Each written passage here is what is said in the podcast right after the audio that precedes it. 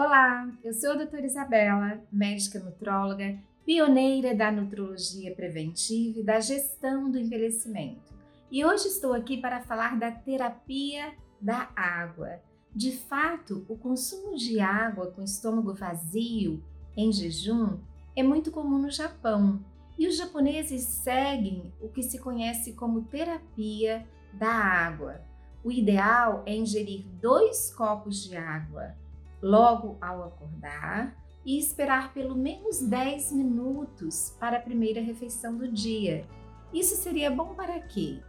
Para o processo digestivo, para hidratar a pele, músculos, articulações, para o bom funcionamento do cérebro e para eliminar toxinas.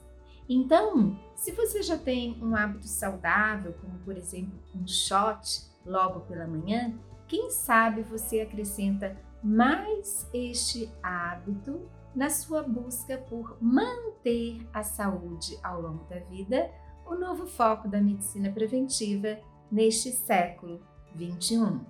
Desde já agradeço a sua atenção e lhe deixo um abraço.